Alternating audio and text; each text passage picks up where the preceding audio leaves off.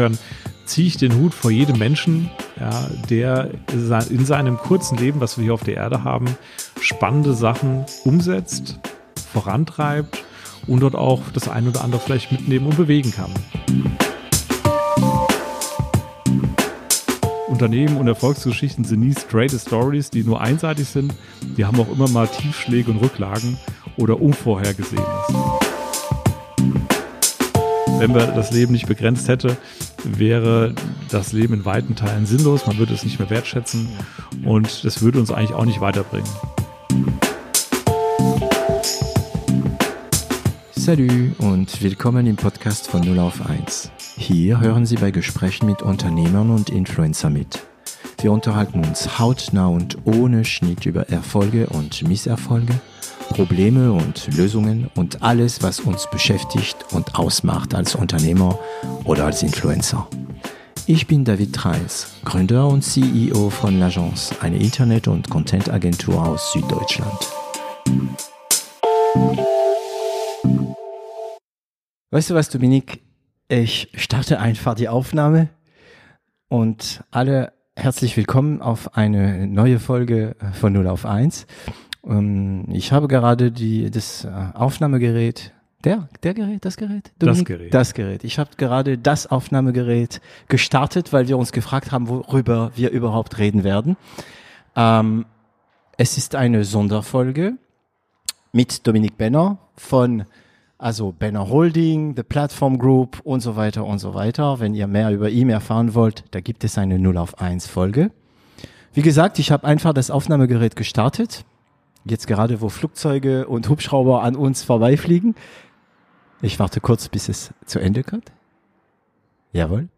Und wir wissen noch nicht ganz genau, worüber wir sprechen werden. Ich weiß, dass es spannend wird.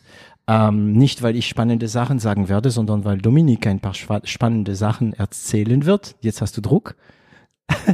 Und ähm, schauen wir mal, wo diese Sonderfolge uns führt. Das Ziel ist es schon, ein bisschen über das Unternehmertum im Allgemeinen zu sprechen. Ähm, ich muss jetzt sagen, über Fehler. Ich lasse mich ehrlicherweise überraschen, weil ich habe diesmal keine Ahnung, äh, was das Thema unseres Podcasts ist. Ja. Und insofern finde ich das super, dass du einfach mal das Aufnahmegerät anstellst und wir einfach mal spontan in die Themen einsteigen, die dir spontan in den Kopf kommen. Genau, genau. Also, hallo Dominik. Hallo. Wie geht's dir? Mir geht es wunderbar. Ähm, wir sitzen hier gerade in Wiesbaden, gerade ist ein Hubschrauber über uns geflogen und wir haben hier beide, du und ich, ein schönes Glas Riesling vor der Nase. Der Riesling kommt aus Rheinhessen, das ist ziemlich nah bei uns hier. Er wird auch im Deutschen Bundestag ausgeschenkt und meine rechte Hand, die Natalie, ist selbst bei dem Weingut mit involviert, die hilft dort öfter, macht auch ein bisschen Marketing ehrenamtlich für die und deswegen dachte ich, schenke ich heute das Glas Riesling mit dir aus und trinke es. Und es ist ein guter Riesling. Bei Riesling, also es ist kein Podcast über Wein, aber bei Riesling ist es ja praktisch, sind Wein, man kann es fast mit allem trinken. ist immer rund im Mund, das ist so ein Genießerwein, ne, der Riesling. Gut, ich bevorzuge natürlich deutsche Weißweine und rote französische, französische Weine. Ja. Und Riesling ist für Deutschland, aber wobei es gibt auch gute äh, Rieslinge in, äh, in Elsass. So, Dominik, ähm, kurz mal, weil ein paar Hörer sich wahrscheinlich die Frage stellen werden, was ist aus Dominik Benner geworden seit letztem Mal, als ich äh, dich letztes Mal ähm, verlassen habe, ähm, gab es The Platform Group noch gar nicht. Ähm, es gab nur Banner Holding, es gab nur Shoes 24 und ähm, du hattest doch mit diesen zwei so irgend schon eine Firma gekauft. Du warst schon sehr viel im Immobilien äh, involviert. Kannst du ganz kurz damit anfangen, was ist jetzt mit der Plattform? Weil ihr kauft gerade Firmen wie wilde. Ja, also äh, vielleicht die, die mich nicht kennen. Ähm, wir sind ja ein Plattformunternehmen, was bedeutet, dass bei uns ganz viele äh, lokale Händler mitmachen. Wir haben mittlerweile 3700 Händler, die bei uns live sind auf unseren Plattformen. Wir hatten mal mit Schuhhandel angefangen, also Schuh24, weil meine Familie das seit 140 Jahren noch macht. Und ja, ich habe das dann vor acht Jahren übernommen, nachdem mein Vater überraschend verstorben war. Und so haben wir mit dem Thema E-Commerce und Plattform-Business angefangen. Mittlerweile machen ganz viele Händler mit. Wir werden immer größer und sind auch in neuen Branchen aktiv.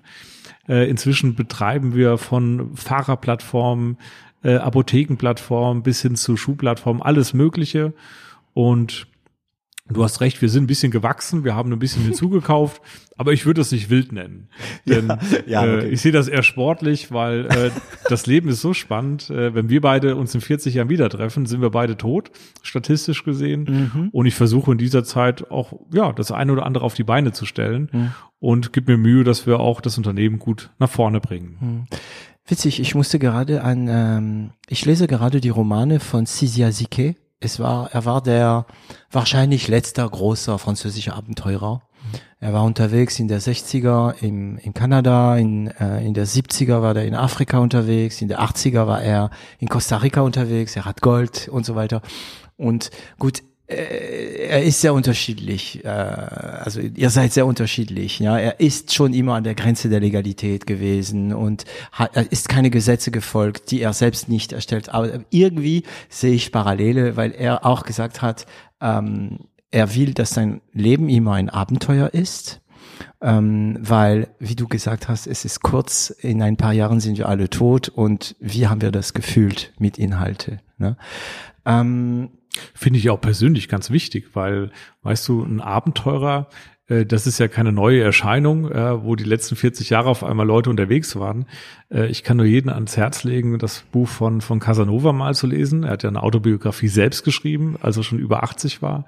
Und äh, phänomenal, was der in seinem Leben alles erlebt hat, sich daran auch noch präzise erinnern konnte. Mhm. Und äh, das ist ja jetzt ein paar hundert Jahre her äh, wunderbar, äh, wunderschöne Episoden kann man darin lesen in verschiedenen Ländern. Er hat ja nicht nur in, in Frankreich und Italien gelebt, sondern war auch zeitweise in Deutschland, war auch in, äh, in England gewesen, in London und hat da unglaubliche Geschichten gehabt. Insofern ziehe ich den Hut vor jedem Menschen, ja, der in seinem kurzen Leben, was wir hier auf der Erde haben, spannende Sachen umsetzt, vorantreibt und dort auch das ein oder andere vielleicht mitnehmen und bewegen kann. Ja.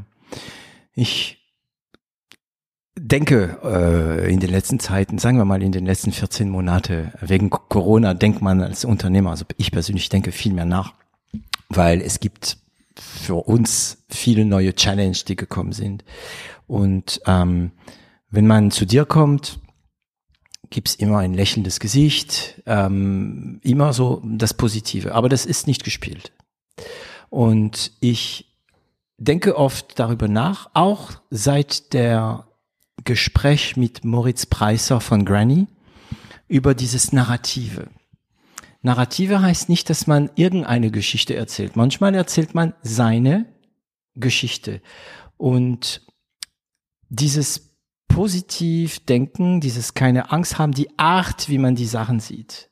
So, wenn ich jetzt das Unternehmentum nehme, mit all seinen Problemen, weil Du kannst mir sagen, was du willst. Es gibt bestimmt manchmal auch schwere Momente für dich, bei dem du Gedanken hast, ob das geht wird, ob das gehen wird, ob es nicht gehen wird, ob deine Pläne aufgehen oder nicht. Bei anderen Unternehmern gibt es das Cash-Problem zurzeit sehr stark. Aber wie sehe ich das?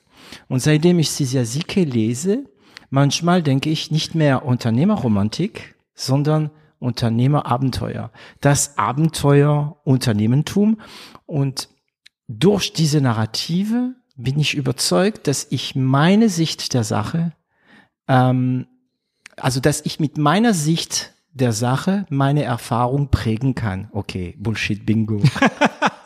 naja, aber du weißt, es kommt ja darauf an, ob man einen Gesprächspartner äh, auf der anderen Seite hat oder einen Geschäftspartner, mit dem man auch dieses Narrativ teilen kann. Mhm. Äh, ich kann denken, wie ich will. Das Finanzamt Wiesbaden äh, erstellt mir einen Bescheid und dem ist mein Narrativ und meine Lebensphilosophie völlig egal. Mhm. Insofern teile ich aber deine Meinung. Mhm. Äh, ich glaube, wenn man mit einer gewissen Haltung durchs Leben geht, egal ob man mit Banken spricht, egal ob man mit, äh, mit Kunden spricht oder auch mit Händlern bei uns und vor allem auch mit Mitarbeitern, ich glaube schon, dass man eine Haltung ganz, ganz stark transportieren kann und es kommt alles irgendwie wieder zurück.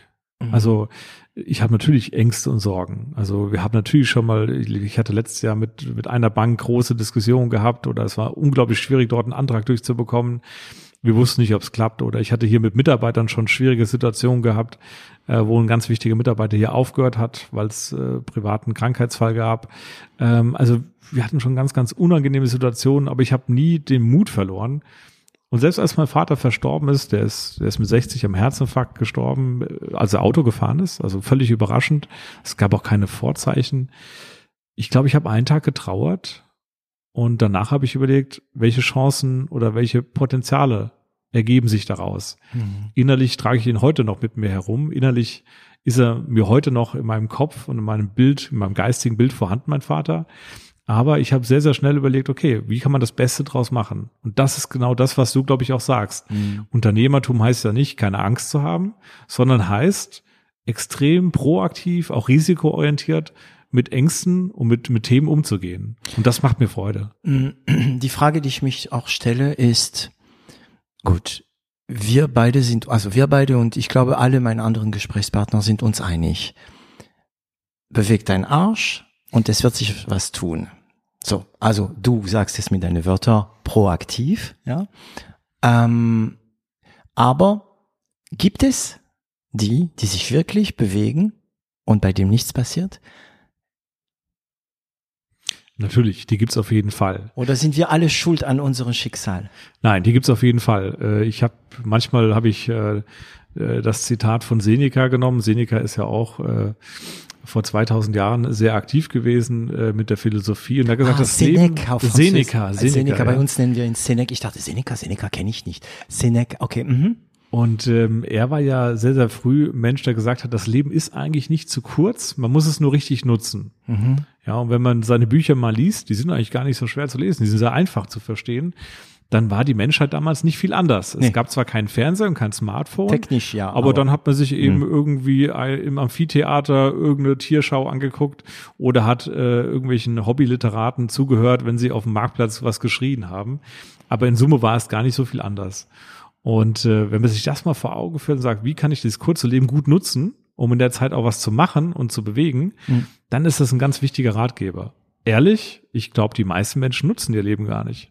Die meisten Menschen, wenn ich mir das mal anschaue, ich kenne zu viele Menschen äh, in meinem Bekannten- oder, oder Mitarbeiterkreis, die sagen mir am, am Montag, ja, das Wochenende habe ich komplett Netflix geguckt, ich bin nicht rausgegangen und ja, das mache ich ziemlich oft. Hm. Das ist legitim. Ja, also man will das, ich will das gar nicht kritisieren oder hinterfragen. Ich will nur sagen, es ist immer eine Frage der Lebenseinstellung. Und mit meiner Lebenseinstellung, mit meiner, mit meinem Selbstverständnis für dieses kurze Leben, könnte ich das nicht übereinbringen. Also dann tue ich lieber was Sinnvolles auf die Beine stellen, mache mit meinen Kindern was und tu mit Menschen was entwickeln, als mich am Wochenende äh, zwei Tage einzusperren und irgendwelche amerikanischen Serien anzuschauen. Mhm. Interessant. Ich musste gerade an deinen Vater denken in Bezug auf dem, was du sagst und wieder an Cizia Sike. Und zwar Cizia Sike ist mit, ich glaube, 62 an einem Herzinfarkt gestorben. Okay, mhm. bei ihm hatte es nicht, äh, also er hat äh, sehr viel Drogen genommen, er hat ähm, äh, sehr viel Alkohol getrunken, also er war schon ein extremer Fall. Bei ihm war der, ähm, der, der dieses Infarkt schon vorgeplant. Aber ich denke, an dem Tag, wo er gestorben ist, vielleicht, ich weiß nicht bei deinem Vater, aber so viel ich mitbekommen habe, war dein Vater auch super aktiv. Ja, mm, mit 60 gestorben, aber er hätte wahrscheinlich kurz vor dem Tod, wenn man ihm gesagt hätte, und du wirst jetzt sterben, würdest du alles wieder neu machen? Was deine Aktion angeht, das wäre eine interessante Frage. Ich denke, also bei deinem Vater keine Ahnung, aber bei Sisia Sike bin ich mir überzeugt. Er hat gesagt, ich würde nichts ändern. Ganz ja. genau. Das ist ja eine typische Frage, mhm. äh, die auch übrigens viele Forscher sich schon gestellt haben und die man auch in Krankenhäusern schon empirisch erhoben hat. Also man hat dann äh, 140 Leute in den USA wirklich befragt äh, auf dem Totenbett, was war gut, was würden sie bereuen. Und das waren relativ gleiche Antworten. Also da hat keiner gesagt, ach, eigentlich hätte ich mir statt dem Porsche lieber einen Ferrari gekauft oder äh, ich wäre lieber nochmal äh, äh, um, um drei Euro reicher auf dem Konto gewesen, sondern die Fragen waren immer und die Antworten waren immer sehr eindeutig. Es ging immer um das Thema Beziehung, ja, welche Fehler man da gemacht hat. Mhm. Es war ein ganz tiefes Bedürfnis der Menschen, Zerwürfnisse, äh, Feindschaften und, und unausgesprochene Dinge aus dem Weg zu räumen. Man will in Frieden gehen, man will in Frieden sterben und natürlich das ganze Thema Kinder. Was hinterlässt man der Welt? Und hat man eigentlich was Gutes in diesen 60, 70, 80, 90 Jahren auf diesem kleinen blauen Planeten bewirkt? Mhm. Und die Menschen, die zufrieden sterben, die zufrieden von dieser Erde gehen, die haben die haben die meisten Punkte mit positiv beantwortet und sagt, sie würden nicht viel ändern. Und da gehört genau der Kollege, den du zitierst, mit dazu, mhm. weil er sagen würde, ja, ich habe eigentlich das gemacht, was ich gut fand. Ich habe nicht zu viele Zerwürfnisse gehabt und ich kann mit einem guten Gefühl davon gehen. Mhm. Da kommen ja mir viele Gedanken im Kopf. Das erste ist, ähm, weißt du, ich, da sind wir beide sehr unterschiedlich, glaube ich. Das habe ich letztes Mal schon bemerkt. Ich glaube, diese Leute, die jedes Wochenende Netflix gucken und sonst nicht viel machen und kein großes Risiko in ihrem Leben gehen. Ich glaube, diese Leute sterben teilweise sehr zufrieden, ähm, weil das sind ja auch die Leute, die auch Zeit haben für ihre Freunde und Familie und und und und. Es gibt natürlich die, sagen wir mal, die Nichtsnutze, die nicht arbeiten, die ähm, die sich nicht um anderen kümmern und einfach nur ja vor der Klotze hängen. Aber ähm, also ich, ich kenne solche Leute, die, die eigentlich unternehmerisch nichts am Hut haben. Die wollen nichts erschaffen, weder künstlerisch noch, also noch, noch, noch unternehmerisch. Ähm, die wollen einfach eine ruhige Kugel schieben. Das ist ja auch in Ordnung. Ja. Äh, und ich will jetzt gar nicht zu sehr in die Philosophie abdriften, aber wir haben ja mit, mit Seneca haben wir angefangen in der Zeitreise. Mhm. Äh, ich bin dann vorhin kurz mal zu äh, Casanova gesprungen und äh, wenn man jetzt mal die, die Literatur anschaut, da gibt's ja schon Immanuel Kant, der gesagt hat, mhm. komm, Kritik der reinen Vernunft, bediene dich mal deines eigenen Verstandes. Mhm. Und Verstand heißt ja nicht, man soll alles für richtig oder falsch erklären, aber Verstand bedeutet, jetzt mal auf das Beispiel bezogen, wenn ich jetzt wirklich äh, Freitag, Samstag, Sonntag nur vor, vor, vor Netflix sitze und das mache ich mein Leben lang, mhm. würde Immanuel Kant aufschreien und sagen, stopp, was tust du da? Mhm. Bist du dir sicher, dass du das Leben ja in diesem Bediene dich deines Verstandes Ansatz richtig investiert und gelebt hast. Mhm. Und wahrscheinlich würde Immanuel Kant sehr nervös werden. Ja. Übrigens, er war ja äh, äh, ein Fan von geregelten Tagesrhythmen, er war kein Abenteurer. Ja, auch Philosophen wie Hegel waren keine Abenteurer, die wollten ganz geregeltes Leben haben. Mhm. Aber die Zeit, die sie hatten auf dieser Erde, wo sie gearbeitet und was mhm. gemacht haben, die war unglaublich produktiv. Mhm. Die haben auch Krisen erlebt, aber sie haben das maximal genutzt. Mhm. Die wollten einfach raus aus ihren Höhlen und ja. aufhören, auf die Schatten zu gucken. ja, das ist in der Tat so. Ja, ähm, ja also ich bin trotzdem noch nicht ähm, überzeugt. Ich, ich, ich mache auch bewusst Wochenende Netflix. Ähm, und die Frage ist wie immer, was guckst du? Ne? Also ich habe demnächst Serien auf Netflix gesehen, wo ich gedacht habe, um vulgär zu sein, wow, leg mich am Arsch. Ja, so, ähm, wie hieß das? Das letzte, was ich, was mich richtig umgehauen hat, war Too, too Young to Die Old oder Too Old to Die Young. Total kontemplativ und das ist wirklich dann Kunst. Und du kannst auch ja, eigentlich Schwachsinn. Ich wollte sagen, du kannst auch vor Netflix sitzen und wertvolle Kunst anschauen, die du auch im Museum anschauen kannst. Aber das ist Schwachsinn, weil die Personen, von denen du sprichst, sind nicht die, die solche Serien anschauen, ja. Aber ich versuche wirklich beides zu mischen. Ich gönn mir, also abends gucke ich mir gern immer eine Folge von irgendetwas französische Serien, so Call My Agent oder, oder ja, so anspruchsvollere Sachen. Aber ja, was mache ich aus meinem Leben? Und mache ich aus meinem Leben ein Abenteuer? Und das Unternehmertum möchte ich mittlerweile seit ein paar Monate, sagen wir mal, dank Sisia Sike, ähm, möchte ich als Abenteuer sehen. Mhm. Das, weil in dem Moment ist es so, dass wenn das Finanzamt anruft, ja, und will prüfen. Okay, das passiert ja. Das passiert jedem von uns. Irgendwann mal wollen sie prüfen. Ist ja auch, ähm, ist okay. Ne? Ich meine, wenn du die Straßen bei uns siehst, das funktioniert alles, die Ampel funktionieren, die Infrastruktur funktionieren und wenn es Corona gibt, kriegen wir Geld. Okay. Also ist es okay, das Finanzamt prüft. Aber auch wenn du alles offen machst, schläfst du nicht gut. So. Du schläfst nicht gut. Und du machst dich Sorgen. Und dann versuche ich dann zu denken, hey, das ist das Abenteuer. Und man muss sich ja immer den Gegenüber auch mal hineinversetzen. Mhm. Ähm, der Finanzbeamte, der einem dann in der Prüfung gegenüber sitzt, das ist ja auch Mensch. Ja, tendenziell hat er eher einen Fokus auf das Privatleben. Äh, tendenziell ist ihm der Beruf nicht besonders wichtig. Mhm. Äh, aber er hat eine Aufgabe, er muss nun mal dich jetzt prüfen. Und er wird sich, wenn er ein bisschen reflektiert ist in seinem Leben, irgendwann mal hinterfragt haben, ähm, ist das eine erfüllende Tätigkeit und ist sie irgendwie zielführend? Und ich vergleiche jetzt mal ein bisschen das Thema Finanzamt mit jemandem, der Strafzettel verteilt. Am Ende sind ja schon natürlich äh, die Finanzämter darauf erpicht, äh, immer erstmal etwas zu unterstellen, dass Sachen falsch sind, ist mhm. leider hier in Deutschland mhm. so. Ja. Es wird unterstellt, äh, dass man hier falsch gearbeitet hat, es werden Abzüge vorgenommen. Also man ist eigentlich immer in der Verteidigungsposition. Ja. Und das finde ich eigentlich in einem freien Rechtsstaat nicht unbedingt immer nur positiv. Es gibt Länder wie die Schweiz, da habe ich mal gelebt, mhm. die gegen das anders vor. Aha, du hast in die Schweiz gelebt? Ich habe in der Schweiz gelebt. Das wird das Finanzamt aber gar nicht gefallen. Du, das ist dem Finanzamt egal. Damals war ich Student und habe kein Einkommen gehabt. Insofern ist das dem Finanzamt völlig mhm. egal. Aber was interessant war, das Schweizer Finanzamt unterstellt, dass die Steuererklärungen richtig sind. Die prüfen auch viel weniger und gehen einfach immer mit einem guten hm. Leumund auf den hm. Bürger zu und sagen, wenn wir Rückfragen haben, melden wir uns. Hm. Und dieses Beweisprinzip ist eigentlich bei uns andersrum. Hm. Ich will jetzt nicht in das Thema Finanzamt ab. Ja, nicht lieber nicht, verstehen. weil wir gehen auf glattes Eis. Aber ich sage mal so, ich werde dich da bestimmt nicht widersprechen. Ein Tropfen würde ich noch reinwerfen, und zwar einen äh, Säuretropfen. Und zwar meistens werden wir kontrolliert nicht nur Finanzamt, ne? Ähm, egal wer uns kontrolliert, von Leuten, die keine Ahnung haben vom Unternehmertum. Das sind Leute, die in sehr sicheren Situationen sind, also familiär, mhm. beruflich und so weiter, ähm, die in ihrem Leben, sagen wir mal, niemals ein unternehmerisches Risiko eingegangen sind. Sie sind vielleicht Risiken eingegangen, aber nichts mit Unternehmertum.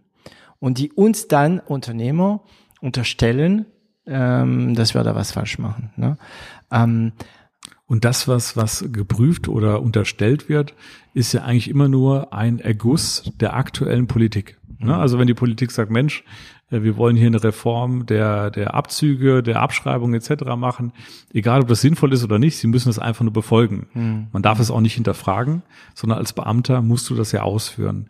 Insofern ist das schon sehr eingeengt. Du bewegst dich eigentlich in einem Korsett, ja. was rein zufällig durch die Politik bestimmt wird über ob, Jahrzehnte. Ob du ein Verstand bist als genau. Prüfer ne? oder nicht, ne? Genau. Und es liegt eigentlich an dir, ob du das haargenau befolgst oder nicht. Und unter uns, ich hatte auch schon mal einen Prüfer hier gehabt, der innerlich gesagt hat, Herr Benner, ich sage Ihnen das jetzt nicht laut und auch nicht vor einem Mikrofon, aber ich halte das, was ich hier aktuell prüfe, für absoluten Unsinn. Ja. Ich sehe das persönlich komplett anders und wenn ich meine Arbeit so auslegen würde, wie mein Vorgesetzter das eigentlich denken würde, hm. würde ich das gar nicht unbedingt immer mit meinem eigenen Verständnis und Gewissen vereinbaren können. Hm. Insofern, auch dort gibt's reflektierte Menschen, ja, ohne, ohne irgendwie in falschere Bereiche abzudriften. Ja, die auch, hm, sagen wir mal so, also das System zwingt sie dazu auch. Ja. Ne? Also ja. Ähm, hast du Angst vor Finanzamt, oder? Nein, Nein. ich habe vom Finanzamt keine Angst. Aber hast du, hast gerade ein, du hast gerade ein schönes Zitat gesagt. Das System zwingt sie dazu. Ja. Und äh, es gab, als damals die DDR geöffnet worden ist, ganz viele Diskussionen. Kann man eigentlich ein gutes Leben in einem falschen System führen? Das fand ich eine hochinteressante Frage. Hm. Äh, damals, die meisten Politiker haben gesagt, egal was man da gemacht hat, ein, ein gutes Leben konnte man dort eigentlich per se nicht führen. Die Meinung teile ich zum Beispiel nicht. Also man konnte auch in der DDR, in einem Unrechtsstaat, nach unserem Verständnis, konnte man auch äh, in der Kirche, in, in äh, ehrenamtlichen Engagements sehr, sehr gute Arbeit und, und sinnvolle Sachen voranbringen in seinem beengten mhm. Kreis, den man damals hatte. Insofern glaube ich, kann man auch in einem schwierigen oder schlechten System sein Teil machen, sein Teil beitragen, mhm. dass es eben gut endet. Mhm. Und das trifft nicht nur auf die DDR zu, das war auch im Dritten Reich so, wo der einzelne Bürger einen Unterschied machen kann. Ja. Ja. Ähm, ja, also ich wollte zurück zu dieses Abenteuer, ne? Also das unter und, und ich probiere wirklich, ähm, das als Abenteuer zu sehen. Es hilft mir zurzeit auch immer wieder, wenn irgendwas irgendwie, du kriegst einen bestimmten Auftrag nicht oder du bekommst einen Auftrag und denkst, oh, ob das gut geht. Und dann denke ich, ey, Abenteuer, wir gehen rein. Ne?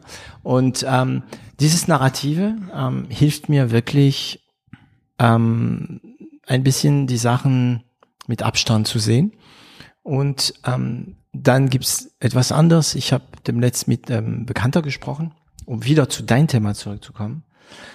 Ähm, ich werde ihn natürlich nicht, ihn nicht nennen. Ähm, vielleicht wird er irgendwann mal ein Gast von 0 auf 1, ich weiß es noch nicht. Er sagt, ähm, als Unternehmer stehst du immer mit dem Fuß in der Illegalität. Mm, du musst mir deine Meinung nicht dazu geben, ja. Ähm, du kannst es auch so tun, indem du von anderen sprichst. Auf die Meta-Ebene. Ähm, aber ich bin total einverstanden. Kann man überhaupt Unternehmer sein, ohne irgendwann mal einen Fuß in der Illegalität zu haben? Mit Illegalität meine ich nicht, dass man die Steuer mhm. betrügt oder ich meine nicht mal bewusst, aber schon mal die DSGVO. Also wer blickt schon die DSGVO? Also ich glaube, bei der DSGVO sind wir relativ äh, konform und mhm. wir haben auch keine Steuerthemen am Hals. Aber wir sitzen jetzt hier zum Beispiel in einem Raum, es gibt die deutschen Arbeitsschutzrichtlinien und Gesetze und ich wäre mir nicht sicher, ob wir genug Lichtstrahlen haben, um überhaupt hier reden und arbeiten zu dürfen. Also insofern, das sind absurde Vorgaben, die wir natürlich als Unternehmen haben und wo ich persönlich nicht mal wüsste, ob wir die immer einhalten. Mhm. Um ehrlich zu sein, ist es mir auch egal bei solchen Punkten, weil wenn ich mir darüber anfange, Gedanken zu machen, müsste ich Jurist werden und würde nie Unternehmer werden. Genau. Aber was ich hochspannend fand, wir beide haben es ja erlebt, Unternehmertum in der Corona-Zeit. Mhm. Und hm. wenn ich das jetzt mal reflektiere, jeder ist mit Corona anders umgegangen. Es gab Menschen, die waren unglaublich ängstlich. Hm. Es gab Menschen, die haben gesagt, na ja, mir egal, ich bleib so. Und es gab Menschen, die haben versucht, aus diesen Corona-Zeiten was Gutes zu machen, soweit es ging. Und das war schon extrem für mich auch zu beobachten, wie wirklich Freunde oder auch Unternehmer in Corona völlig, völlige Panik bekommen haben, äh, dass das wirklich als, als eine Todesbedrohung gesehen haben, äh, und wie andere das ganz, ganz anders gesehen haben und sehr, sehr, ich will es mal sagen, neutraler, mit mehr Distanz daran gegangen sind und einfach mehr von Fakten geleitet waren.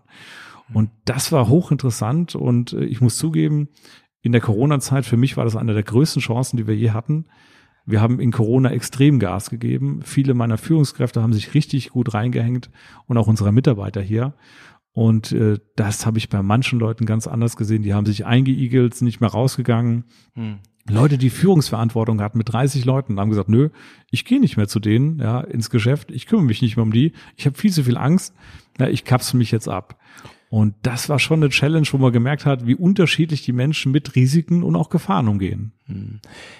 Okay, ist es aber nicht so, dass deine Branche, also du, du bist in eine Branche, für die Corona natürlich ein Booster war.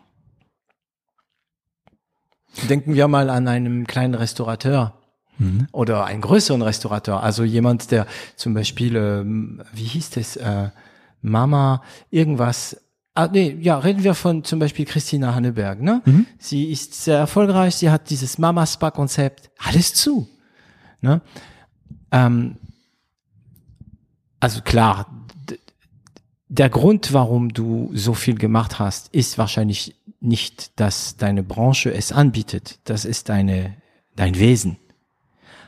Aber deine Branche bietet es schon an. Plattform Group, Online-Verkauf und so weiter. Ich will mich dagegen ein bisschen wehren, weil selbst als Barbetreiber ähm, konnte man wirklich in der Corona-Zeit das extrem gut nutzen. Nur als Beispiel, wir haben gerade, das war eher ein Zufall, wir haben ein Haus gekauft äh, in Süddeutschland, wo ein Spa-Betrieb, ein öffentlicher Spa-Betrieb drin ist ja, ein kleiner Laden. Und dann haben die auch gesagt, oh Gott, wir werden das nicht überstehen. Und dann haben die einfach das Geschäftsmodell ein bisschen geändert, dass man das privat buchen kann.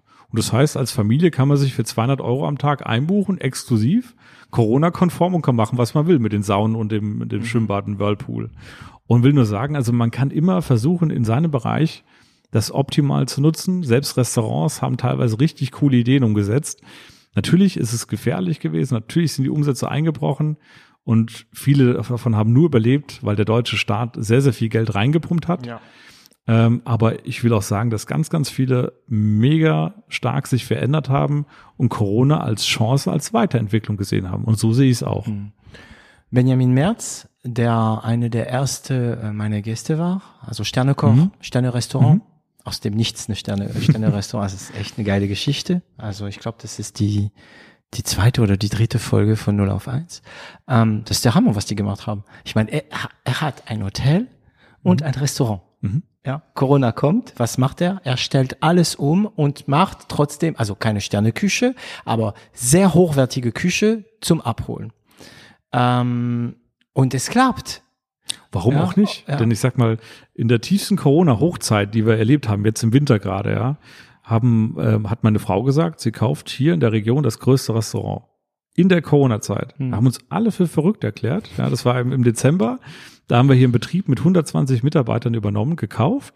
Und da haben alle gesagt, wie könnt ihr bloß, ja, in der schlimmsten Zeit, wo alles hier gerade untergeht, ein Restaurant kaufen, was komplett geschlossen ist, nur noch Verluste fährt. Da habe ich gesagt, ja, gerade deswegen machen wir es.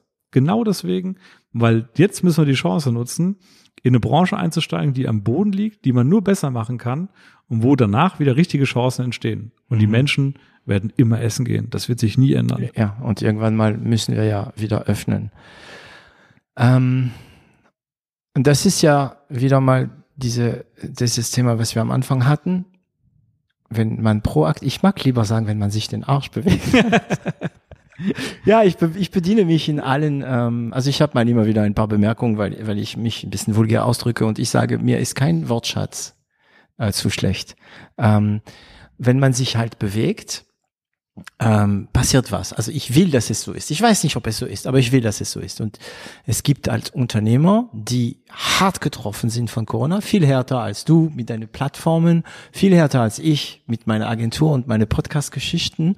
Ähm, die haben sich bewegt. Und da sind wir wieder an einem Punkt, an dem ich immer wieder arbeite, ist, das geht doch darum, dass man Sachen probiert, obwohl man nicht sicher ist, ob es was wird oder nicht. Weil du hättest ja auch sagen können, ein Restaurant kaufen, das ist ja doch Schwachsinn, ich warte lieber, bis alle pleite gehen und dann kann ich kaufen und dann geht's wieder hoch. Nein, hast du gemacht. Aber du hast eigentlich im Grunde genommen nur eine Überzeugung gehabt. Und das ist ja auch wichtig, weil äh, ich zitiere manchmal ganz gerne Donald Trump. Äh, da werde ich immer ausgebuht, wenn ich das tue. Und er ist auch, ich würde ihn auch persönlich weder heiraten noch als Freund haben wollen. Ähm, und man muss ihn ja auch nicht besonders toll finden. Aber dieser Mann äh, hat immer zwei Zitate gehabt. Erstens, move your ass und zweitens, never give up. Und wenn man sich diesen Mann mal anschaut, also ich kann nur wirklich empfehlen, dass man sich mal die Biografie auf YouTube anschaut oder das Buch liest Oder auf Netflix. oder auf Netflix. ist wirklich mal interessant zu sehen. Äh, Dieser Mann ist ja zweimal insolvent gegangen, äh, ist immer wieder aufgestanden. Der Typ hat mit Immobilien äh, ein Thema aufgebaut, was hoch erfolgreich war. Dann hat er auf einmal angefangen, in eine TV-Show zu gehen, völlig aussichtslos und hat daraus das erfolgreichste US-Format gemacht. Und dann kam auf die verrückte Idee, US-Präsident zu werden. Und Ob- ist US-Präsident geworden. Ob man den jetzt gut oder schlecht findet, ich Ja. will das gar nicht bewerten. Aber dieser Typ, so merkwürdig der auch war, der hat sich immer neue Ziele in den Kopf gesetzt und hat die auch noch erreicht. Und das trotz aller Rückschläge, die er hatte. Und äh, es gibt ja nicht nur Donald Trump auf der Erde, es gibt andere Leute, die das genauso auch erlebt oder umgesetzt haben und die genau den gleichen Willen auch hatten. Ja, ich meine, als Bezos, Branson und äh, Musk äh, gesagt haben, wir gehen ins All, ähm, ich meine, woher, ganz ehrlich, woher wollen die wissen, dass das möglich ist? Besonders wenn die Mehrheit, die, die Mehrheit, was sage ich? 90 Prozent der Leute sagen, sag mal, spinnst du? Ja, und das ist es wieder, dieses Abenteuer-Unternehmertum. Ähm, du hast eine Überzeugung, natürlich reduzierst du die Risiken, natürlich guckst du dir Zahlen an, natürlich kannst du ein bisschen Untersuchungen angehen und so, aber am Ende bleibt ein, ein, ein, nur eine Überzeugung. Und entweder findest du für eine Lösung ein Problem Mhm. oder du findest für eine Lösung einen Weg. Ja, und ähm, ich frage mich manchmal, wie viel Prozent der Bevölkerung finden für eine Lösung, also eine Lösung, also eine, eine Idee, eine Lösung eher ein Problem dann? Es wird nicht klappen, weil und wie viel davon sagen, es wird klappen? Und wir sprechen von von Ideen, die die Welt bewegt haben. Ich meine Bezos. ja, ich weiß nicht mehr. Ich glaube, ich habe ein kleines Reportage von ihm. Also Bezos ist der der Boss von Amazon, ähm, wo er sagt, äh, damals hat er nur Bücher verkauft. Und dann haben die Leute gesagt, spinnst du? Ähm, ähm, die, die Menschen wollen ihren Buch in die Hand haben. ähm, sie wollen in der, in der, ähm, wie heißt es, in der Buchhandlung, wie heißt es, in der Buchhandlung gehen. Sie wollen das Ding drehen und, und Ja. lesen und dann wollen sie dieses Objekt kaufen. Und ich meine, das hört sich im Rückblick immer so so äh, straight und gerade an, äh, wie der auf einmal zu dem Weltmarktführer für Online k- kam oder wurde.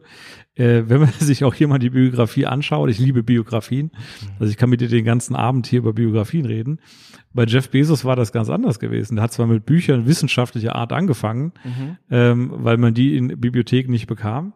Ähm, aber als der auf einmal angefangen hat, auch Kinderspielzeug, Kinderzubehör reinzunehmen als zweite Kategorie, ist er voll gegen die Wand gelaufen. Man muss sich das so vorstellen, es war kurz vor Weihnachten, November, und die Leute haben gesagt, komm, wir müssen jetzt Weihnachtsgeschenke kaufen. Und Jeff Bezos, lustig wie er war, hatte einfach, ich glaube, 15.000 Artikel online gestellt, die er gar nicht hatte auf Lager und hat sie einfach angeboten. Und dann ist natürlich das passiert, womit er nicht gerechnet hat. Die Leute haben es in Scharen gekauft. Und was hat er das Problem gelöst? Er ist, hat alle seine Mitarbeiter, er hatte damals 500 Mitarbeiter, hat er alle mit Kreditkarten zu Toys R Us geschickt und hat ein Toys R Us Laden nach dem anderen komplett leer gekauft. Was war die Folge? Er konnte diese seltsamen Bestellungen der US-Bürger damals bedienen und Toys R Us hatte in den Geschäften zu wenig Verkäufe gab, weil es keine Wa- Ware mehr gab. Also super Entwicklung und da merkt man eben auch, dass es oft improvisieren ist. Und ich will gar keine Mutmaßung machen, wie viele Menschen so oder so denken. Das ist eh Theorie. Ich bin immer Fan von Praxisdingen. Aber ja, Unternehmen und Erfolgsgeschichten sind nie straight Stories, die nur einseitig sind. Die haben auch immer mal Tiefschläge und Rücklagen oder Unvorhergesehenes. Mm, Zwei Themen dazu. Das erste ist ähm, diese Aussage von meinem Bekannten als Unternehmer, hast du immer einen Fuß in der Illegalität? Ich meine, das ist, also, also ich, ich weiß nicht, wie es in Amerika ist, aber ich bin mir ziemlich sicher, dass es in Deutschland illegal wäre, sowas zu tun, so, so, so Ware anzubieten, obwohl du überhaupt nicht weißt, ob du sie äh, besorgen kannst. Es gibt auch Sachen, die in meine Branche, also wir natürlich machen sowas nie, äh, in meine Branche äh, sehr oft gemacht wird, und zwar, wenn du ein Produkt verkaufen willst, du hast eine Idee für ein Produkt. Du weißt aber noch nicht, ob dieses Produkt sich verkaufen wird. Also machst du für dieses Produkt erstmal ein Landingpage. Also so, sagen wir mal ein, ein dünnes Web. Und du wirbst dafür bei den, bei Facebook, bei Insta, bei Google und so weiter und so weiter. Du wirbst dafür. Und dann, obwohl du noch dieses Ding noch nicht hast, also dieses Produkt könnte zum Beispiel eine Schulung sein, ne? also sag immer eine Podcast-Schulung. Ne? Ich möchte Podcast-Schulung online anbieten, ich weiß nicht, ob es klappt. Dann mache ich ein Angebot, ich werbe dafür und ich schaue, wie viele Leute das buchen. Und ist das legal, ist das nicht legal? Ja, natürlich ist es legal, weil äh, du kannst eine Leistung anbieten und du tust jetzt offerieren und schaust, wie viele sagen zu. Ja. Äh, würdest du Sachen verkaufen, die du gar nicht hast, wird das irgendwann ungemütlich, glaube ich. Ja. Aber das ist ja kein Problem.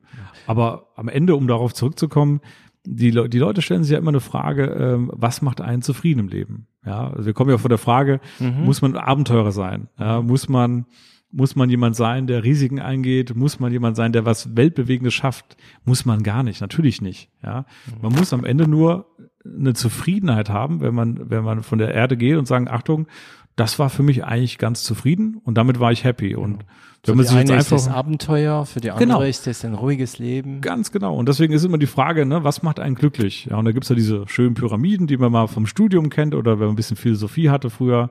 Ne, der Mensch sucht ja, wenn man erstmal Essen und Dach über dem Kopf hat, geht's eigentlich um ein paar ganz wenige Dinge. Ne? Also es geht ja darum, dass man zum einen äh, äh, Freunde und soziale Beziehungen hat. Es geht darum, dass man Sexualität genießen kann. Und es geht vor allem, und das wird am meisten unterschätzt, um Anerkennung und Lob. Ja? Die Menschen sehen sich um nichts mehr als Anerkennung und Lob. Und wenn man sich das verinnerlicht, und ich bin leider nicht sehr gut darin, ich lobe viel zu selten, ähm, hast du ich tue viel zu wenig Anerkennung jemandem geben, äh, dann kann man, glaube ich, ganz, ganz große Dinge bei Menschen bewegen. Und dieser schöne Spruch äh, von Saint-Exupéry, mhm. äh, der hier auch bei uns im Gang hängt, ja, erkläre nicht, wie man Schiffe baut äh, und welche Materialien man dafür nimmt, sondern erklär den Leuten, was man mit dem Schiff erreichen kann. Ja, was ist, was ist Mhm. Die Vision dahinter? Schiff, ja. Dann bauen sie das Schiff von alleine. Und das finde ich ganz, ganz beeindruckend. Und ja, ich glaube, so kann man auch im Leben ganz viel Zufriedenheit erreichen. Ähm, Lob. Hm. Es sind immer diese Sachen, also Lob, loben oder nicht loben. ähm, das ist die Balance. Ich, ich meine, ich habe alles gehört. Ich habe gehört, ich habe mal Kontakt zu einem ähm, Gerüstbauer gehabt, ein ziemlich cooler Typ. Danny heißt er, ich weiß seinen Nachnamen nicht mehr, aus Ilsfeld. Und ähm, voll der Draufgänger, also voll der, also positiv Draufgänger, ne? Unternehmer im Blut. Ähm, damals habe ich mich mit Unternehmertum noch nicht so auseinandergesetzt, das war schon länger her. Und hat eine sehr erfolgreiche äh, Gerüstbaufirma. Und er erzählte mir, ähm, dass er so, er hat so, so Handwerker und, und, und, also das sind Männer meistens, die auch hart arbeiten, körperlich mhm. hart arbeiten. Und er sagt, weißt du, ähm, manchmal läuft's bei uns richtig hart und es gibt sehr viele Sachen zu tun und innerhalb ein paar Tage müssen wir 20 Gerüste abbauen und auf einem anderen Ort 20 Gerüste wieder aufbauen und dann stellt er sich ähm, immer die Frage, mh, mm, wie kann er Dankbarkeit, Dankbarkeit zeigen, was kann er machen, damit seine, seine Mitarbeiter und Mitarbeiterinnen, ah, das waren nur Männer, also seine Mitarbeiter sich wohlfühlen. Mhm. Und er sagt, weißt du, David, ich kann denen mal 100 Euro geben, so, ne? So einfach, hey, hier 100 Euro. Und dann ähm, kaufen die sich davon was und das war's dann. Aber wenn ich dann zu denen gehe und sage, hey Jungs, ihr habt super gearbeitet und so, hey, da zwei Wochen später freuen die sich noch drüber. So, das ist die eine Sicht. Die andere Sicht ist Leute, die mir auch erzählt haben, ah, weißt du, wenn du deine Leute zu arg lobst, dann machen sie gar nichts mehr und und ähm, ähm, ja lehnen sich, äh, wie heißt es, äh, se repose sur ses lauriers. Also ich übersetze literal, sie lehnen sich auf ihre Lorbeeren, sagt man das so? Mhm. Ja. Ähm, das ist die Frage. Hast du, arbeitest Und du zu dran? welchem Ergebnis kam Danny, der Gerüstbauer dann? Welchen Weg geht er? er geht einen Mittelweg. Also er lobt seine Leute.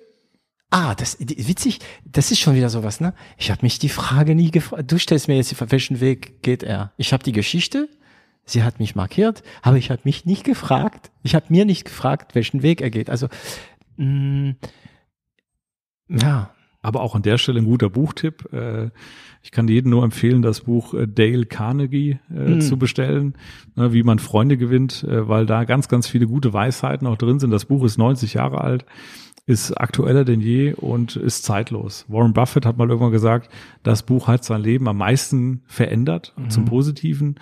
Und da sind ganz, ganz viele nützliche Tipps drin von, äh, wie gehst du wirklich gut mit Menschen um, wie ist Lob auch gut. Also Lob sollte man zum Beispiel auch immer schriftlich lieber machen äh, und Kritik nur mündlich. Das sind ganz, ganz gute äh, Grundsätze, die da drin enthalten sind. Und ähm, damit kann man ganz, ganz viel erreichen. Also was, was, welcher Weg geht Danny? Ich glaube, Danny, also meine Interpretation so kurz wäre, er lässt die Leute hart arbeiten, wenn es sein soll. Mhm. Hat, wenn es sein muss, nicht so viel Empathie. Mhm. Zeigt aber Dankbarkeit. Ja, gerne. Also ich würde jetzt noch mal ein bisschen Wein bekommen von Nummer 4. Danke. Nummer 4 begleitet uns heute Abend.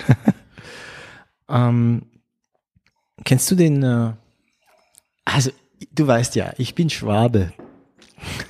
Französischer Schwabe. ja, ja. Das gibt's auch selten. Franco-Schwabe.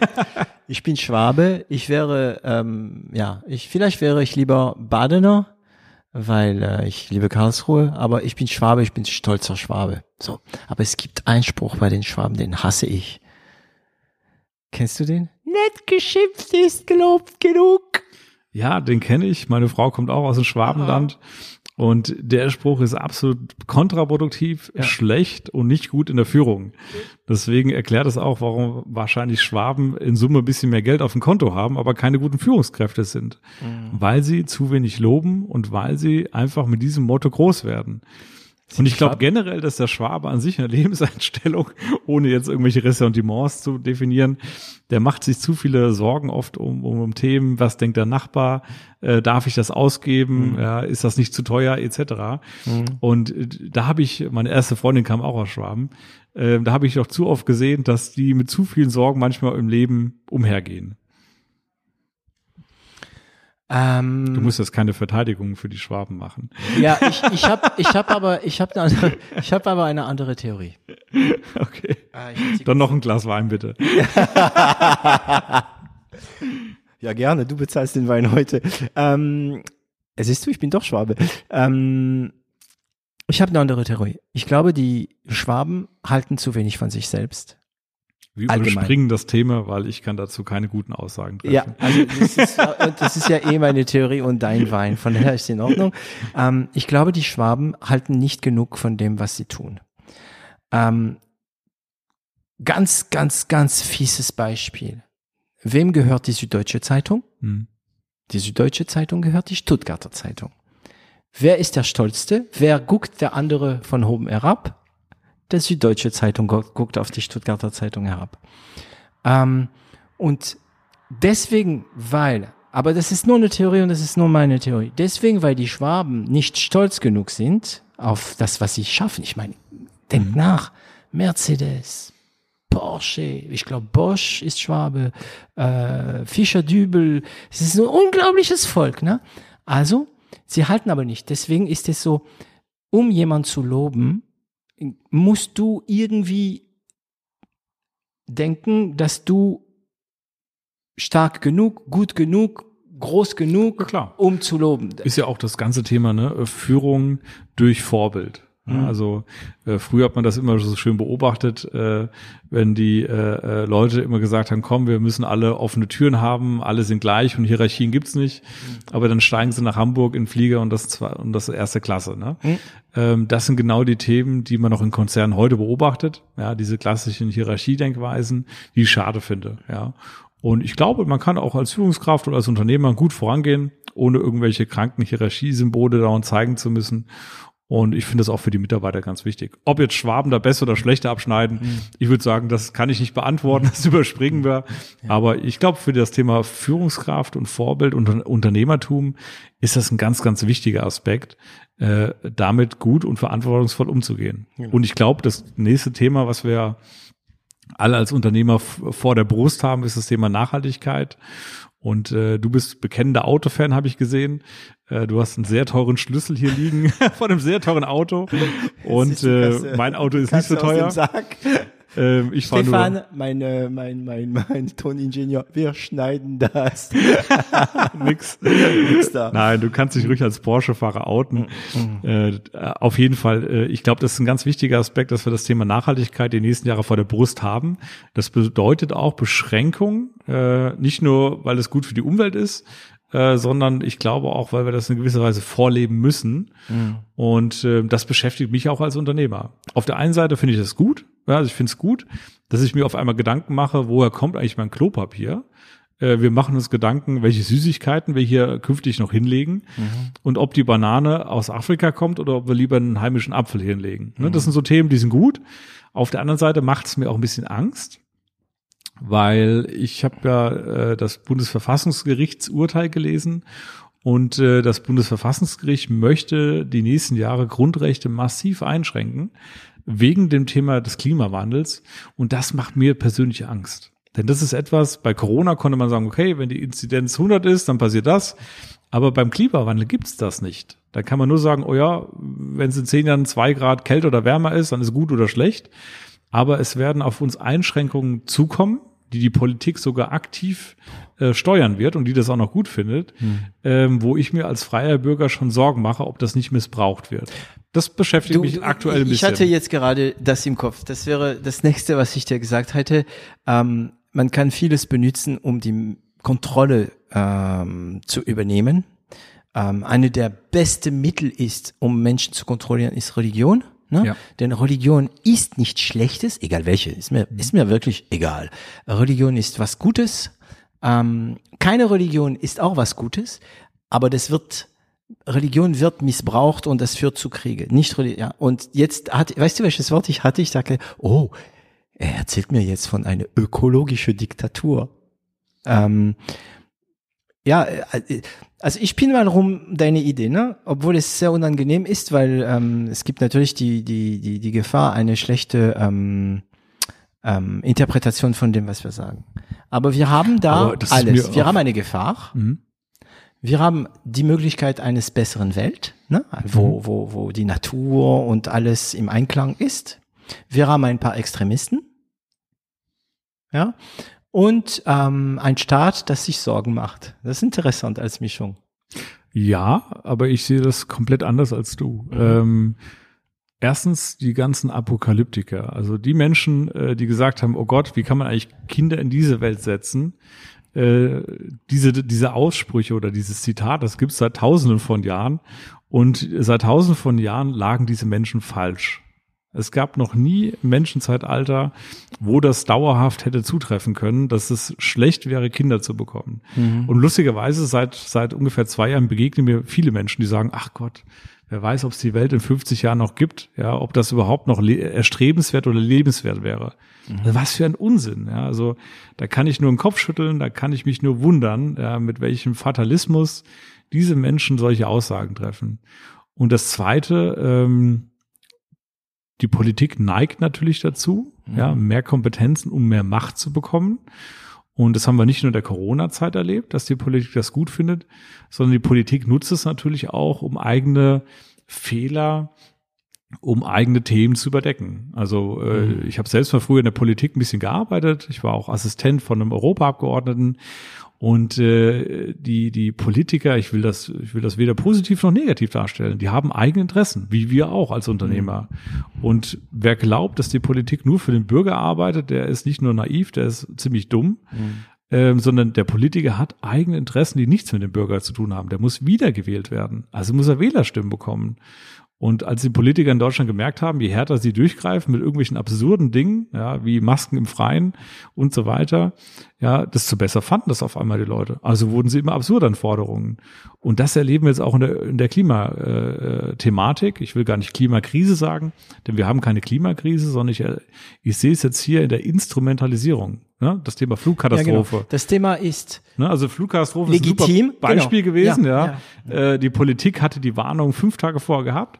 Niemand hat es ausgespielt. Die Politik hat, also die die Beamten haben völlig versagt ja, hier in der deutschen Flugkatastrophe.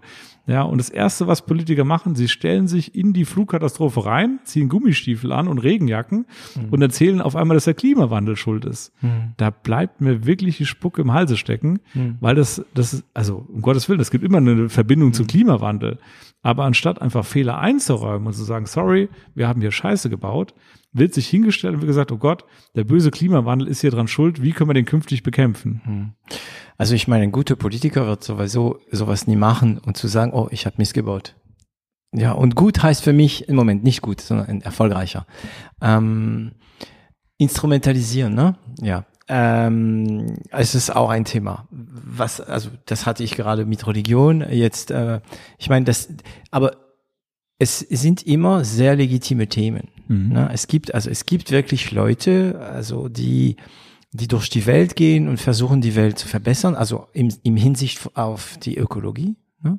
Ähm, aber diese Leute, die wirklich aktiv sind, landen nicht in der Politik oder, oder scheitern. Äh, in Frankreich Nicolas Hulot, ähm, der, der auch Minister war und irgendwie an diesen politikerische Politik, also diese, diese sp politische Spiele äh, voll gescheitert ist und ähm, einfach irgendwann mal ähm, sein Amt klar gelassen. In der Politik kommt es nicht auf Inhalte oder richtig an, sondern auf Mehrheiten.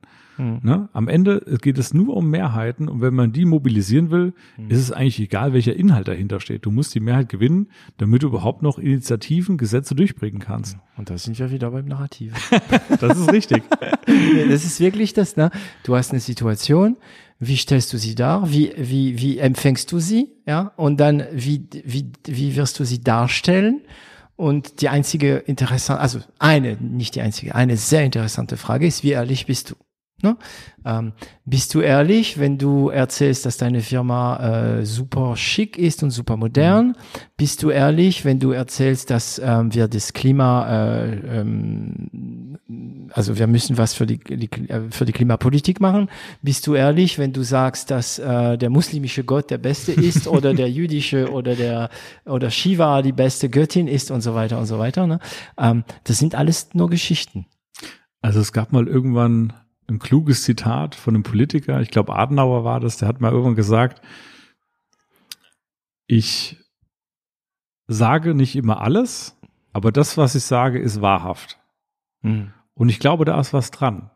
Und äh, ich habe schon oft in meinem Leben persönlich Fehler gemacht, weil ich zu ehrlich war. Also ich habe mal meinen besten Freund verloren. Ich hatte im Studium einen besten Freund gehabt, äh, ein Schweizer Kollege, mit dem habe ich mich super gut verstanden.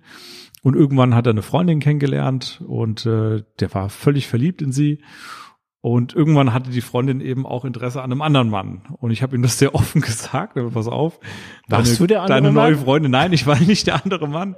Deine Freundin hat auch Interesse an einem anderen Mann. Äh, Du bist da nicht ganz allein, lieber äh, Freund. Und ähm, das hat er so aufgenommen, hat gesagt, wunderbar, dann trenne ich mich morgen, das geht nicht, ich will die alleine für mich haben, die Partnerin, ich will mit der Leben haben. Und zwei Tage später ruft er mich an und sagt, nee, Dominik, also das ist ein Fake, das stimmt gar nicht, was Hat du sich sagst. getrennt, aber von dir. Er hat sich von mir getrennt. also äh, ich war dann sehr überrascht und äh, im Nachhinein, ich war dumm gewesen. Ja, ich hätte gleich erkennen müssen, würde ich den Mund halten, ja, die hätte sich eh einen anderen Mann sofort wieder ausgesucht, diese sehr attraktive Frau. Äh, die hätte eh in zwei Monaten einen anderen Partner gehabt und das Ding wäre einfach von sich aus aufgelöst worden, das ganze Thema. Aber ich war so dumm und war so ehrlich und habe unterschätzt, wie jemand, der frisch verliebt ist, äh, niemals gegen das Verliebtsein handeln würde. Wie alt Und- warst du? Ich war damals äh, 23 und seitdem habe ich mir vorgenommen, ich sage die Wahrheit und wenn ich sie nicht sagen kann, dann sage ich lieber nichts. Ja, ähm, weißt du, ich, ähm, ich glaube, dass, also ich, ich hasse den Ausdruck, aber ich glaube, ich bin ein Spätzünder. Es gibt aber viele Leute, die sagen, ich bin ein Spätzünder, weil sie nie gezündet haben. Aber in Bezug auf Unternehmertum bin ich ein Spätzünder. Das heißt, ich habe aber gezündet. Das weiß ich. Deswegen kann ich das im Nachhinein sagen.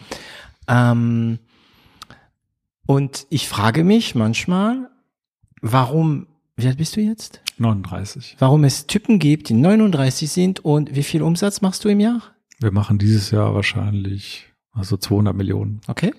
Warum es Leute gibt, die mit 39 200 Millionen Umsatz machen, andere machen mit 23 Milliarden. Mhm. So. Ähm, also wieder mal auf dem Unter Unternehmertum bezogen. Ne? Ich könnte es auf Künstler. Es gibt Künstler, Basquiat, ja, ähm, die werden super jung, äh, so fortschrittlich und es gibt andere, Louis de Funès, die erst mit 50, ja, so. Also wo, wo ist, warum zünden einige und so? Und meine Antwort bis jetzt ist, es gibt Schlüssel zum Erfolg, egal was du machst. Diese Schlüssel kannst du in die Wiege bekommen. Ich meine, wenn eine von deinen Kindern sich entscheidet, Unternehmer zu werden, hat er mehr Trümpfe. Egal was er macht. Donald Trump, um ihn zu nennen, hatte sein Vater, der schon einiges vorgemacht hat. So.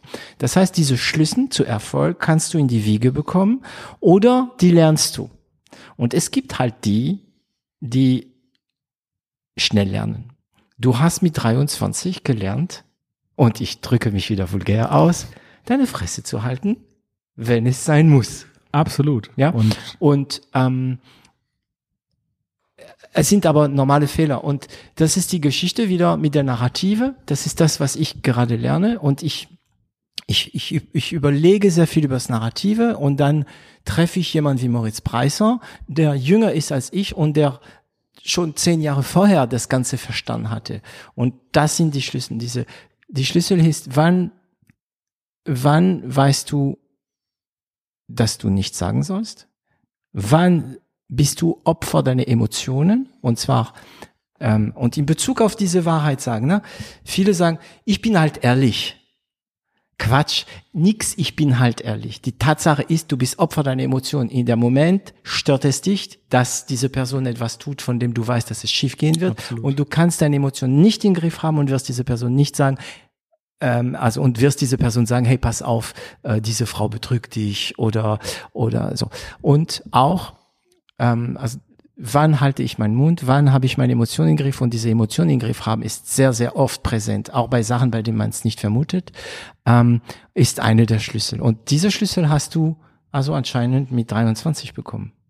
Ja, aber ich mache auch heute noch super viele Fehler. ich mache heute noch super ärgerliche Dinge, mhm. wo ich mir am nächsten Tag in meinen Hintern beiße und sage, warum habe ich denn das bloß gemacht? Hätte ich mir diese Dummheit mal erspart. Also um Gottes Willen, ich glaube, dafür gibt es auch kein Erfolgsrezept. Das ist einfach lebenslanges Lernen.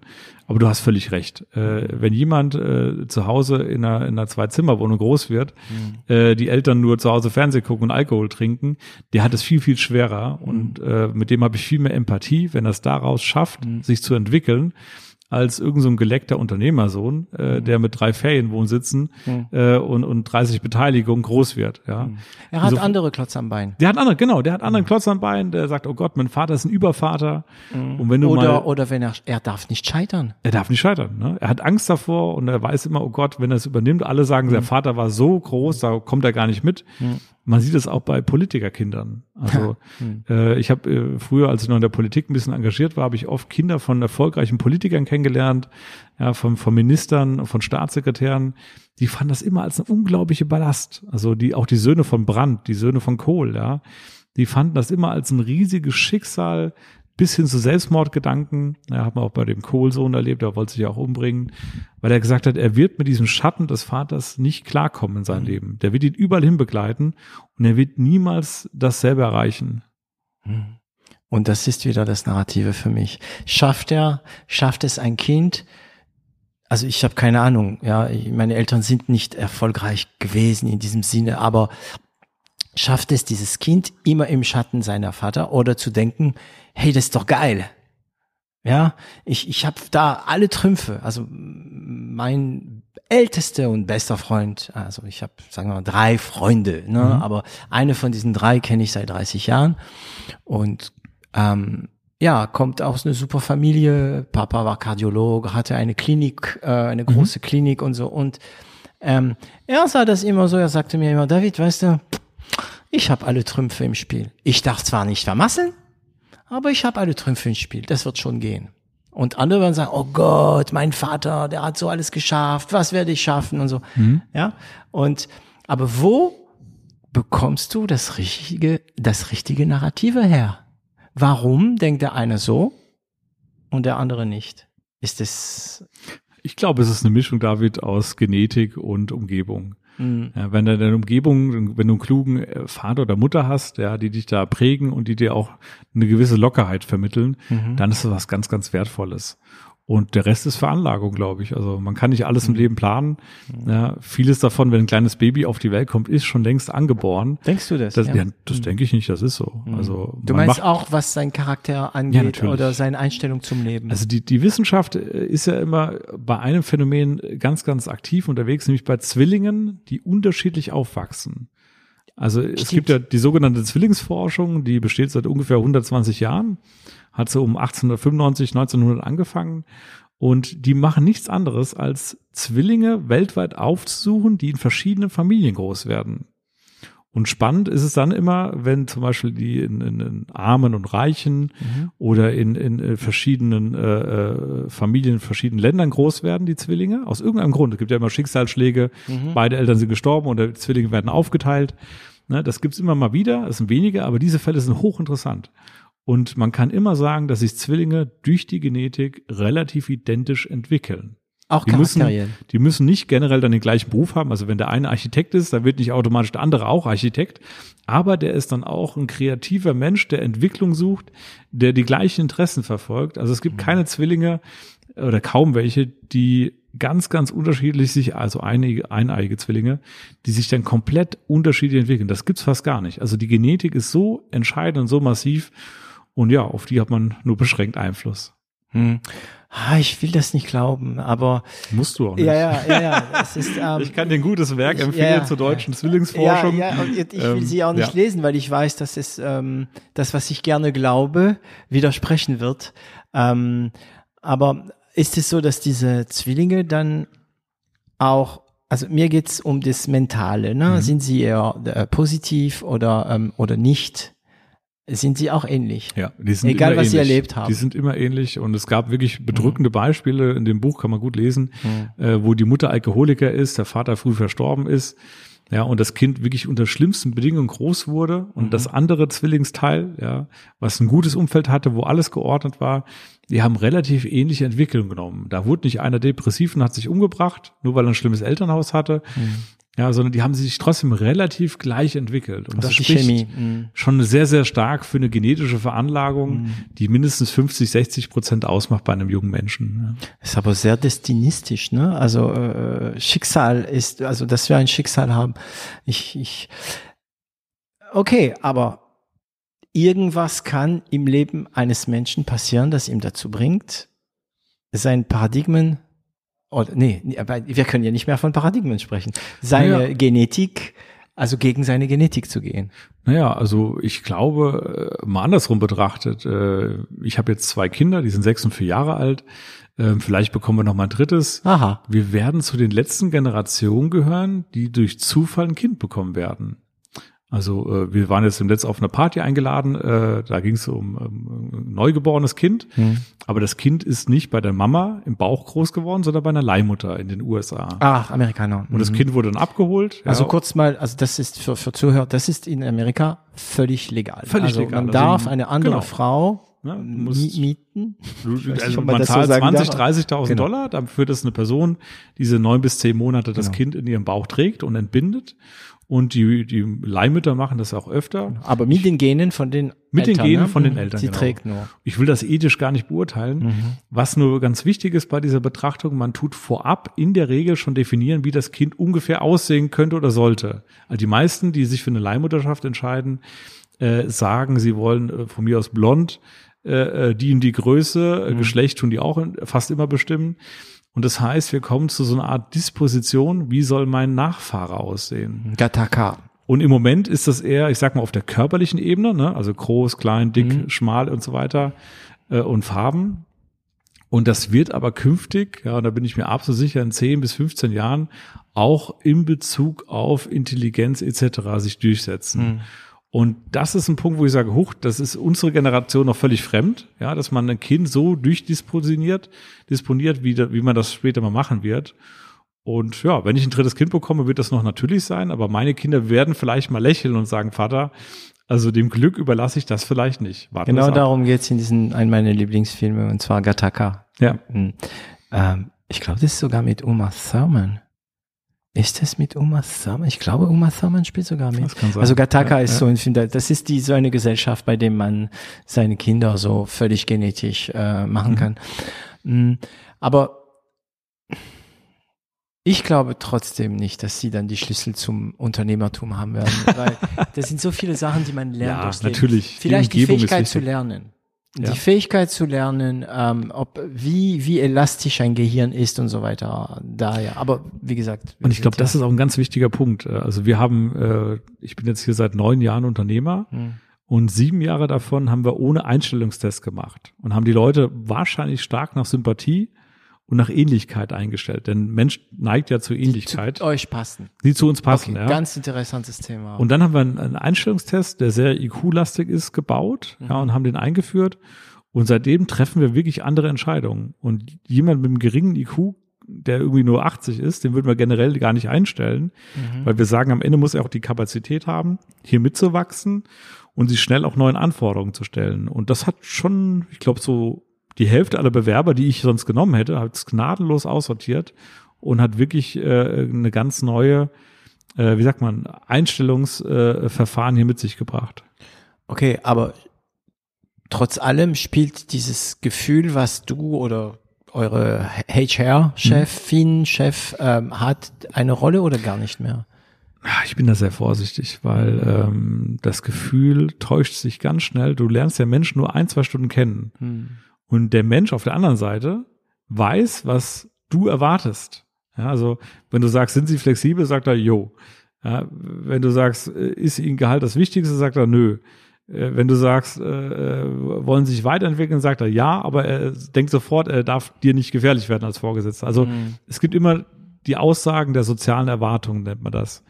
Und so antwortet er auch. Und deswegen muss man ja schauen, dass man den so ein bisschen aus dem Takt rausbringt, dass man einfach mal über andere Themen spricht und dass so ein Test auch so ein bisschen zu einer Objektivität beiträgt. Hm. Ich will das nicht zu hoch hängen, ja, ja, ja. Ne? aber ich glaube, dadurch habe ich viele Fehlentscheidungen durchaus vermeiden können. Mhm. Ja, gut, es gibt die Theorie der, es gibt Leute, die sagen, die sind gute Menschenkenner. Du hattest, ich glaube, in der ersten Folge dich nicht so gut äh, selbst eingeschätzt. Ganz genau.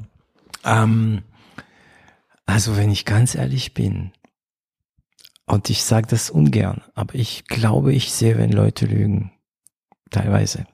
Ähm, nicht immer, das ist ja das Problem, aber ich bin, glaube ich, mindestens bei 51 Prozent. Und das ist schon überdurchschnittlich. Ne? Dann muss es ähm, aber schlecht gehen. Die meisten Menschen lügen mehrfach am Tag. Wie hältst du das ja, ja, nee, aus? Ich meine, ähm, nee, nee, okay, dann muss ich meine Aussage ändern. Ich sehe, ich glaube, ich, ich sehe, wenn Leute nicht ehrlich sind oder authentisch mhm. sind. Das sehe ich. Ja. Ähm, ähm, und ich wüsste nicht, doch, ich habe mich einmal über eine Person richtig geirrt. Mhm. Aber ich war jung und sie war so wunderschön. ich kann ja. das wunderbar verstehen. Ja, ja, ja, ja. Und das, aber je, und siehst du, diese Schlüssel habe ich jetzt, weil ich diese Person getroffen habe, ja. Und ähm, und das sind die Schlüssel, die man hat. Und ähm, ich hoffe, dass ähm, dass die Welt von Aldous Huxley äh, äh, niemals kommt. Ähm, er war das, ne? Ja, ja. Ähm, weil dann kannst du als Eltern, dann gibt es bald nur noch Götter. Ach doch, das ist doch super, weil die, die unperfekt sind, werden die super coolsten sein. so kann man sehen, aber ich habe leider die Sorge, wenn ich mal bei so einem Elternabend bin, äh, ich bin extrem entspannt, mir ist es völlig egal, ob mein Sohn eine Eins, eine Drei oder eine Fünf bekommt, mhm. der wird seinen Weg schon gehen. Aber 90 Prozent der Mütter und Väter, die da sind, denken ganz anders. Mhm. Und die würden alles, aber auch wirklich alles dafür tun, dass ihr Kind der Beste ist. Ja. Mhm. Die haben so einen Ehrgeiz oft in ihre Kinder gepackt, dass es fast schon komisch oder krankhaft mhm. wirkt. Für mich zumindest. Hauptsache, sie haben alle eine unterschiedliche Definition von Ja, Beste. das natürlich, ne? Aber mhm. diese Eltern, diese 90 Prozent, würden nach meinem Gefühl immer dazu tendieren, möglichst viel an ihrem Kind zu definieren, damit es besser oder toller ist als andere. Mhm. Und das wird sich schon dann irgendwann niederschlagen, glaube ich mal, in der Erzeugung. Ne? Also mhm. irgendwann in den 70er, 60er Jahren gab es ja die Pille, ja. Mhm. Die hat also die, die, die, die hat die Frau emanzipiert und der Sex wurde unabhängig von der Fortpflanzung. Mhm. Und ich glaube einfach, dass wir irgendwann den nächsten Schritt logischerweise haben, ja, dass sich die Fortpflanzung ja von dem Zufall emanzipiert. Ja, sondern dass die mhm. Fortpflanzung mhm geplant und, und viel genauer selektiert und definiert wird. Ist es ja eigentlich schon ja. möglich. Also ist es schon viel besser möglich. Ne? Technisch, ne? also technisch gesehen. Genau, nur es wird in gewissen Weisen auch noch eingeschränkt. Das ist nicht erlaubt in vielen mhm. Ländern wie in Deutschland, was auch durchaus gut ist. Aber wie gesagt, das wird sich gravierend verändern die nächsten Jahrzehnte und ja, vielleicht sind wir die letzte Zufallsgeneration. Warten wir es mal ab. Ja, vielleicht sind wir auch die letzte Generation, die sterben wird. das glaube ich nicht. Denn das ist auch ein Trugschluss. Äh, ich glaube, unendliches Leben, äh, das hat, hat schon jeder Philosoph von Seneca bis sonst, bis Hegel erkannt, hm. ist nicht glücklich. Äh, ein unendliches Leben würde jegliche Lebensfreude nehmen. Hm. Und man hätte überhaupt kein, keine Freude mehr, den Tag zu erleben, weil du jeden Tag beliebig wiederholen könntest. Hm. Es würde nie aufhören. Ja. Also um ein bisschen diese ähm, klassischen Autoren und ähm, ja, anerkannte Autoren ein bisschen Gegenwind zu geben, möchte ich Anne Rice zitieren. Sie mhm. ist äh, eine Schrift, amerikanische Schriftstellerin, die vieles über Vampiren geschrieben hat, mhm. Lestat, der Vampir und so mhm. weiter. Und ähm, sie hat das auch thematisiert, also diese Themen, ne, wie wertvoll ist ein Leben, wenn, wenn es unendlich ist, äh, hat sie auch. Und zwar Was ist die Antwort? Ja, also die Vampiren, ähm, die unendlich leben und immer jung sind und bla bla bla, wollen nicht sterben, aber manchmal begraben sie sich ähm, für Dutzende von Jahren, Hunderte von Jahren, weil sie einfach die Welt um sich nicht mehr verstehen. Und dann brauchen sie, und das ist das Interessante bei Lestat, ähm, er holt sich ähm, einen anderen ganz jungen Vampir und jedes Mal hat er eine Beziehung zu einem jungen Vampir, damit er die Welt erfassen kann mhm. um sich herum. Weil denk mal nach, wenn du also für Vampiren oder wenn wir das machen, wenn du im 17. Jahrhundert oder im 18. Jahrhundert geboren bist und du, du, du lebst heute noch, du also wie kann dein Gehirn diese Welt erfassen? Gar nicht. Und äh, deswegen, das wäre äußerst kompliziert. Aber temporäres Sterben und wieder auferstehen, wie du das jetzt beschreibst, äh, das wäre der einzige Weg, um überhaupt noch eine, wieder eine Neuigkeit und eine Aufregung zu, zu bekommen. Ja, ja. Und deswegen, also das Thema Sterben wird uns weiter begleiten. da bin ich Optimist, ob sich die Lebensspanne Ich erweitert. zitiere Dominik Benner. Das Thema Sterben wird uns noch lange begleiten. Da bin ich Optimist. Ja, ist ja so. Und ähm, deswegen bin ich da auch äh, entsprechend entspannt. Denn ja, wenn wir das Leben nicht begrenzt hätte, wäre das Leben in weiten Teilen sinnlos. Man würde es nicht mehr wertschätzen. Ja. Ja. Und das würde uns eigentlich auch nicht weiterbringen. Obwohl es natürlich reizvoll wäre. Nicht Ja. nur die Enkelkinder und Urenkelkinder zu sehen, sondern alle darauffolgenden Generationen auch. Aber der Klimawandel hätte dann noch ganz andere Probleme. Ja, und um auf das Unternehmertum wieder den Bogen zu, zu probieren, würde ich sagen, das Scheitern wird uns ja auch immer begleiten. Äh, da bin ich Optimist. Das finde ich gut. Ähm, Dominik, wir reden schon seit über eine Stunde für eine Sonderfolge. Ähm, ich habe noch ein Thema, was ich ähm, notiert habe während unserem Gespräch. Ähm, und zwar ähm, als Unternehmer, ist, also ich mag, du weißt ja, dieses, dieses Podcast ist ein Coaching für mich, deswegen beharre ich auf die Themen, die mich interessieren. Ja klar. Ähm, es gibt etwas, was mich immer begleitet, das hat auch mit Narrativ zu tun, das ist dieses Fake it until you make it. So. Das ist die Idee, ne, dass, dass Bezos, ne, der sagt, der hat die Spielzeuge, hat sie nicht, fake it until you make it. Ähm, wenn man ehrlich ist, muss man manchmal als Unternehmer sagen, ja geht. Obwohl man so nur zu 90 Prozent ist, vielleicht weniger, dass es geht. So, danach, das habe ich schon thematisiert in diesem Podcast, gibt es die Unternehmer, die sagen, oh Gott, jetzt, und die machen nichts mehr, weil sie Angst haben, und es gibt die, die alles, alles tun, damit es klappt. So. Aber kann man als Unternehmer ehrlich sein und den Kunde sagen, hören Sie, im Grunde genommen habe ich keine Ahnung, ob es klappen wird. Oder noch schlimmer, im Grunde genommen habe ich keine Ahnung, ob meine Firma für Sie das erreichen kann. Und Ja. ich werde Sie überhaupt nicht belügen. Ich sag Ihnen die Wahrheit, ja, Herr Kunde, Frau Kundin. Äh, ich sag Ihnen die Wahrheit. Ich weiß nicht, ob es klappen wird, aber wir werden alles tun, damit es klappt. Wenn im Pitch ein anderer ist, sie ein anderes Narrativ sagt, sie denkt genau wie ich, aber sie sagt oder er sagt, äh, das klappt schon, ja, wir, wir schaffen das. Kann man mit dieser Authentizität trotzdem überzeugen? Also klare Antwort, ja. Denn Ehrlichkeit schlägt bei so etwas alles. Denn das ganze Thema Erwartungsmanagement, also angenommen, du kaufst deinen Porsche und du steigst ein und sagst, ja, so habe ich ihn erwartet. Ja, dann hast du daraus eigentlich kein Glücksgefühl, weil das hat deine Erwartung nicht übertroffen. Wenn du aber einsteigst und eine ganz schlechte Erwartung hattest und das Auto ist viel cooler, dann sagst du, wow, das hat mich jetzt beeindruckt, damit habe ich nicht gerechnet.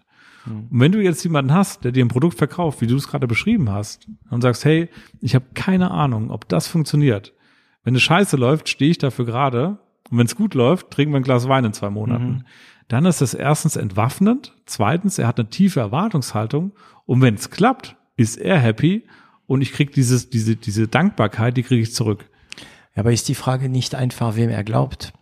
Wenn diese Person mein, äh, mein Ja, ich- Mitbewerber glaubt, weißt du, das geht ja um Risiko. Also ja, ich glaube, das kann man nicht pauschal beantworten. Ähm, ich glaube, man hat als Unternehmer so eine Art Bauchgefühl irgendwann Ja. entwickelt, wann man was sagt. oder wann man seine Fresse halten Genau, soll. ne, weil man vielleicht eine Wahrheit nicht ausspricht. Äh, und ich glaube, das Gefühl braucht man da auch. Hm. Aber in Summe, ich glaube, Authentizität gewinnt dann, wenn man den Kunden trotzdem gewinnen kann, aber man seine Erwartung tief hält. Hm. Ich glaube, das ist ein ganz wichtiger Punkt. Und der hat mich als Unternehmer schon oft vorangebracht. Und was machst du gegen die, die die Erwartungen voll hochhalten, deine Mitbewerber?